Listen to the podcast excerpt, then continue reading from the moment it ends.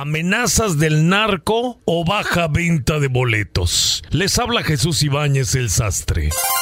Bienvenidos, ya está aquí el Sastre, un podcast exclusivo para el jefe Bots de Glaze Media. Soy el Sastre, aquí confeccionamos sacos y al que le quede, que se lo ponga. Recientemente hemos visto en las noticias y en los principales periódicos incluso fotografías de estas presuntas mantas que dejó el crimen organizado en algunos puentes de Tijuana. Estas mantas claramente amenazaban a Peso Pluma y a Fuerza Régida de no presentarse en la ciudad o sería el último concierto que darían en sus vidas.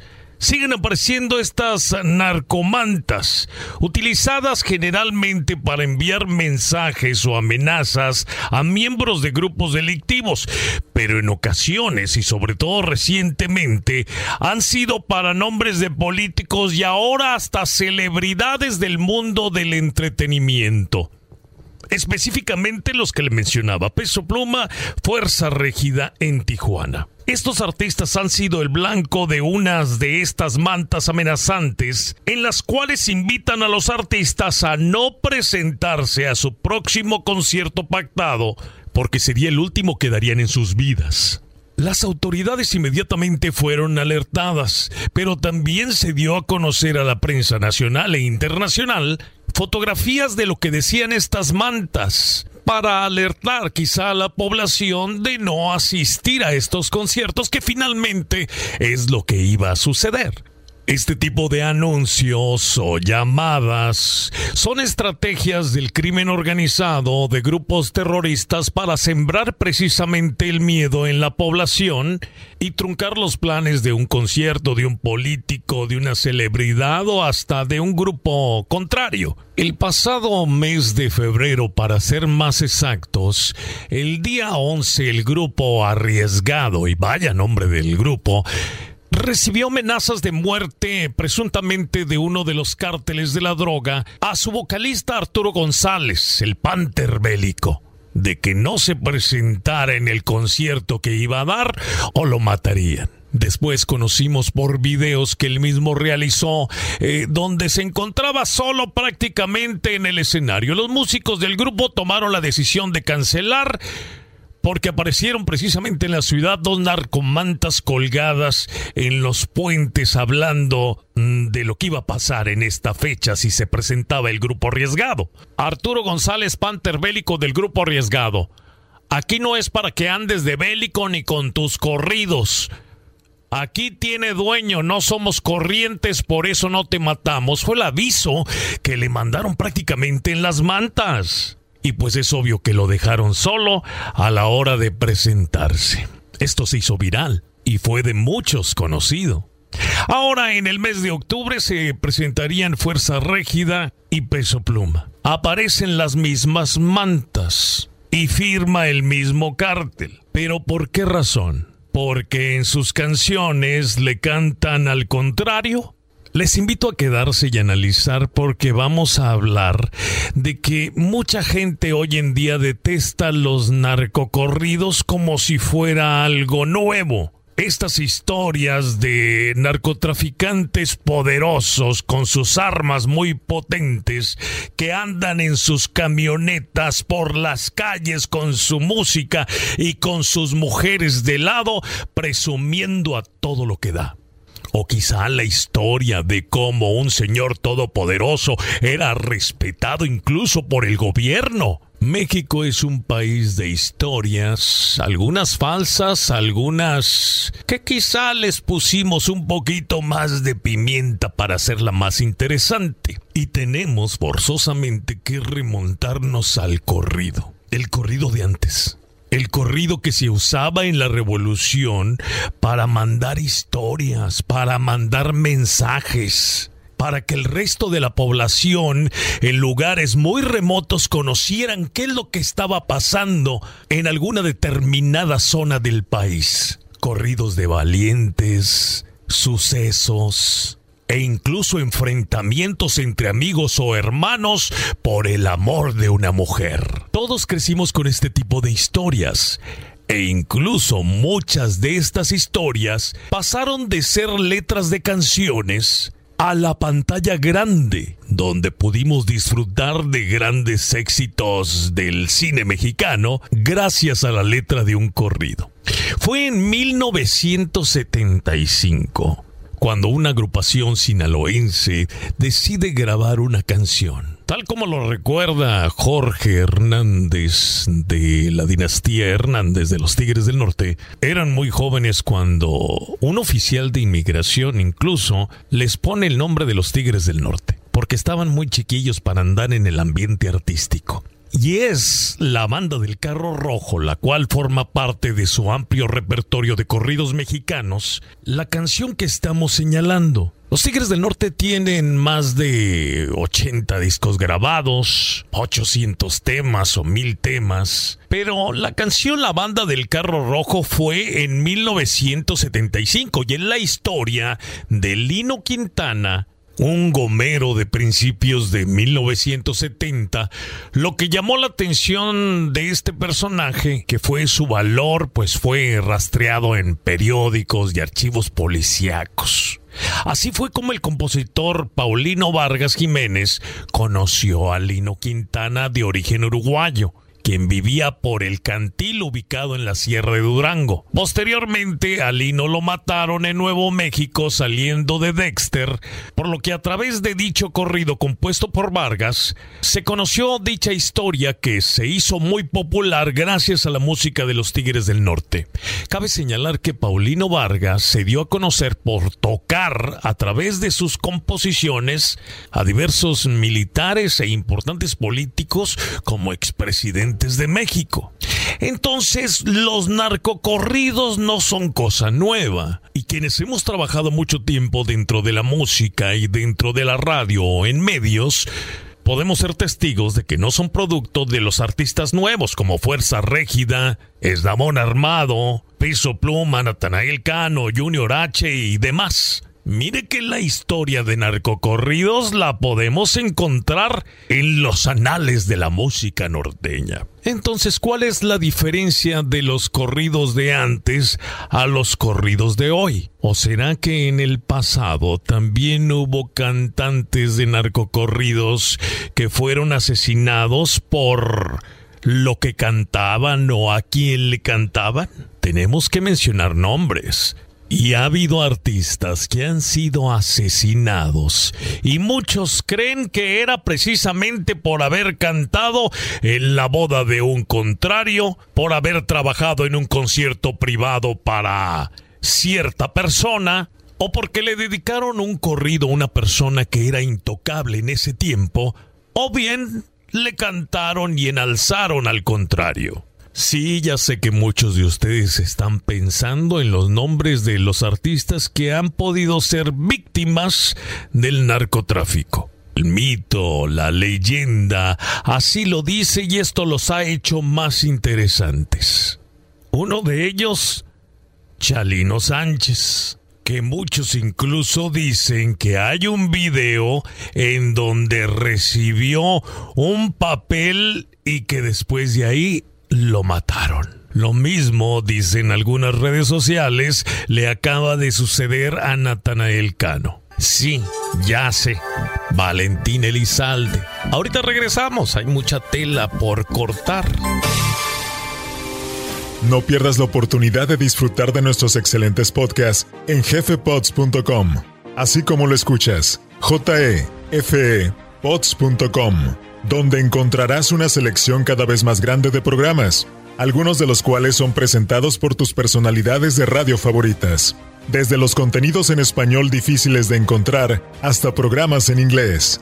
Escucha los episodios más recientes de El lado oscuro, Aguas vivas y más. Todos los puedes encontrar en jefepods.com. Eso es j e f e pods.com. Y asegúrate de contarle a un amigo o dos o tres. Y seguimos. platicando de los narcocorridos. Estas historias que quizá antes, porque han existido desde hace 50 años o quizá más, y nosotros cantábamos estas canciones de niños. Dicen que venían del sur en un carro colorado.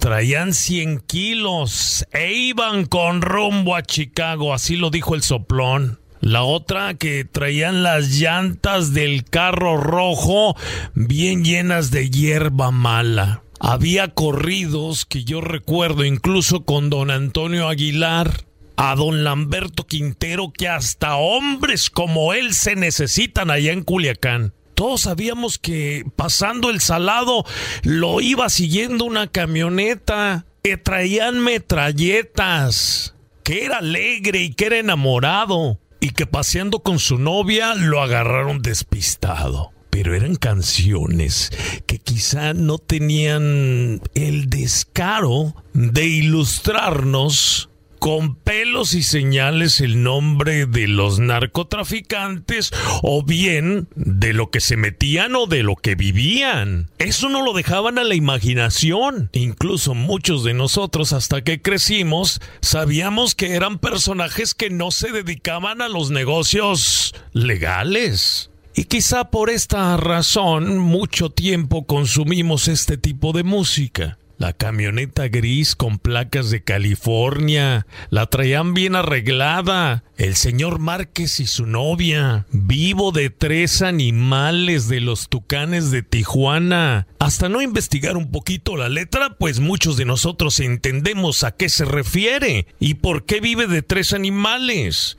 Quizá hoy en día hemos perdido el miedo y han sido las redes sociales y la propia música y los canales por los cuales nosotros recibimos la música los que no nos están filtrando absolutamente nada. En una canción podemos saber exactamente qué te estás metiendo, qué tan bueno es el veneno, qué cártel es el que rifa, cuál es el nombre del dirigente de la plaza y hasta con quién anda o dónde se pasea. Es más, nos dicen hasta las marcas, esas de diseñadores, que visten y que pueden comprar con el billetote que ganan. Entonces, eh, nada más cambió la letra de los corridos mm, de drogas y ahora son más explícitos. Por esta razón quizá están recibiendo las amenazas luego de que el Departamento de Estados Unidos publicara los avisos de se busca de los hijos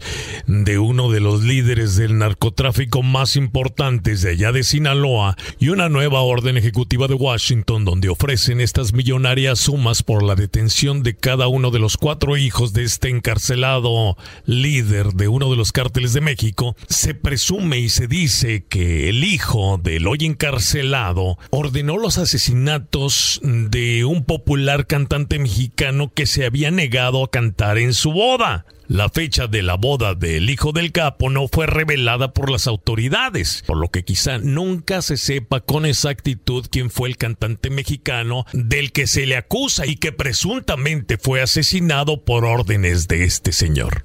El regional mexicano y el narcotráfico pues han tenido una extraña relación desde hace décadas sobre todo con el tema de los narcocorridos, eh, los cuales narran esta violencia y hablan de la vida de los líderes de los cárteles en el país. Los narcocorridos no son exclusivos de México y su audiencia se cuenta por millones. Ahora no solo en Latinoamérica, sino también en todos los Estados Unidos y en el resto del mundo gracias al Internet. Y es que en muchos de estos corridos, como lo platicábamos, se retrata a los narcotraficantes como los Robin Hood, los salvadores del pueblo, contrincantes del gobierno. Varios críticos señalan que esto tiene una relación directa con varios incidentes de violencia, así como denuncian que existe una clara relación entre los músicos y la mafia, y que han sido varios los cantantes de narcocorridos que han sido asesinados en México,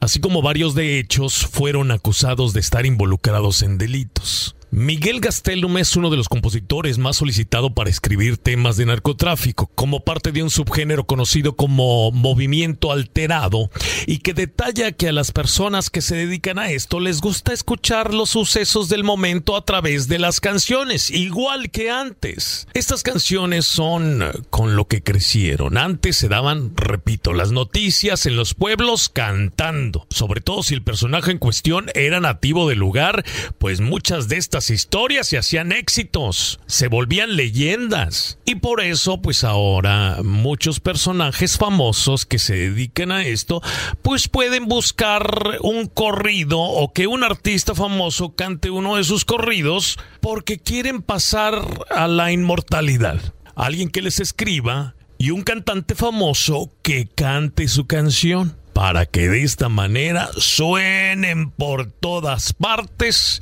y así creerse inmortales. Esto puede ser, y en el análisis que realizan estas personas, estos expertos, es muy posible que los del bando contrario pues sí se molesten. Por eso cuando escriben este tipo de temas, como lo dice este compositor de corridos, tiene mucho cuidado de no mencionar los nombres específicos. Dice yo cuento la historia, cuento la noticia que todo el mundo sabe, eh, me baso en información oficial y pues es lo único que hago. Pero lo curioso es que los narcocorridos, entre más sanguinarios y más violentos sean, más éxito tienen. A Chalino Sánchez se le conoció como el rey de los corridos. La vida de esta leyenda del regional mexicano estuvo marcada por la tragedia hasta sus últimos días. En 1984, su hermano fue hallado muerto dentro de un hotel, tenía heridas de armas de fuego, el cantante también estuvo preso. Luego de la pérdida de su hermano fue cuando comenzó a incursionar en la música dedicándose al corrido. Y en la década de los 70 estuvo en Estados Unidos de manera ilegal luego de asesinar con un arma de fuego a un hombre que abusó sexualmente de su hermana mayor. Así cuenta la historia. Además, en el año de 1992, un concierto en Coachella, una persona le disparó en el escenario pero este logró repeler a su atacante y lo hirió. En ese mismo año dio su último concierto el 15 de mayo en Culiacán. Fue encontrado muerto la madrugada del día siguiente. Se dice que había recibido este papel que les platicaba con una amenaza en dicha presentación y aunque decidió continuarla, aumentó sus precauciones. El intérprete de Las Nieves de Enero tenía poco de haber lanzado su canción. Cuando salió del lugar, Chalino y sus acompañantes fueron interceptados por un convoy con personas armadas, quienes dijeron ser policías y le pidieron al cantante que los acompañara para hablar con el comandante. Su cuerpo fue encontrado por unos campesinos en un canal de agua ubicado cerca de la ciudad de Culiacán, Sinaloa.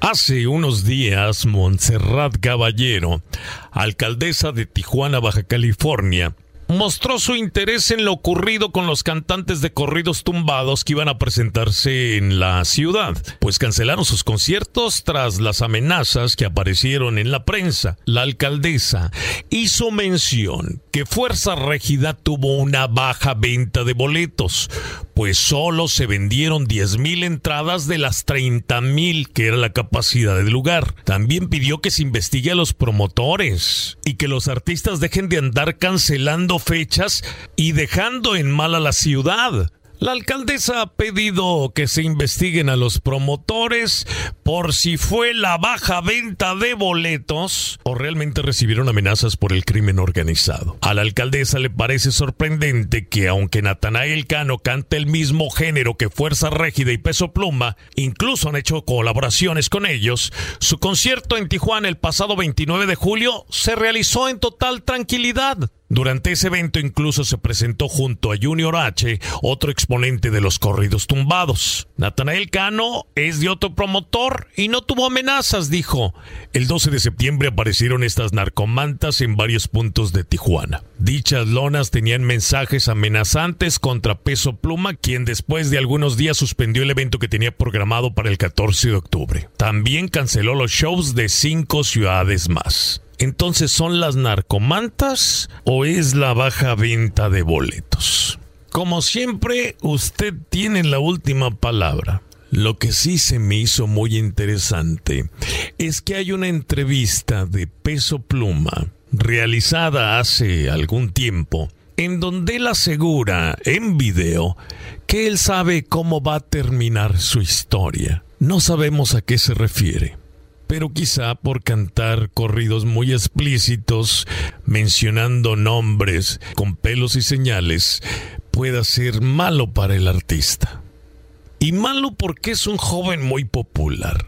Hoy en día todo el mundo corea sus canciones y la juventud se vuelve loca por este tipo de artistas. Vamos a ver hasta cuánto nos duran los corridos tumbados y si esta cancelación de conciertos masivos no se vuelve muy recurrente, porque entonces todo mundo vamos a tener miedo de ir a uno de sus conciertos. Y la próxima vez que usted regañe a sus hijos por cantar corridos tumbados o corridos muy explícitos, Recuerde usted también en sus tiempos de juventud los corridos que cantaba. Digo, acuérdese. Yo soy el sastre, aquí se confesionan sacos. Hasta una próxima edición.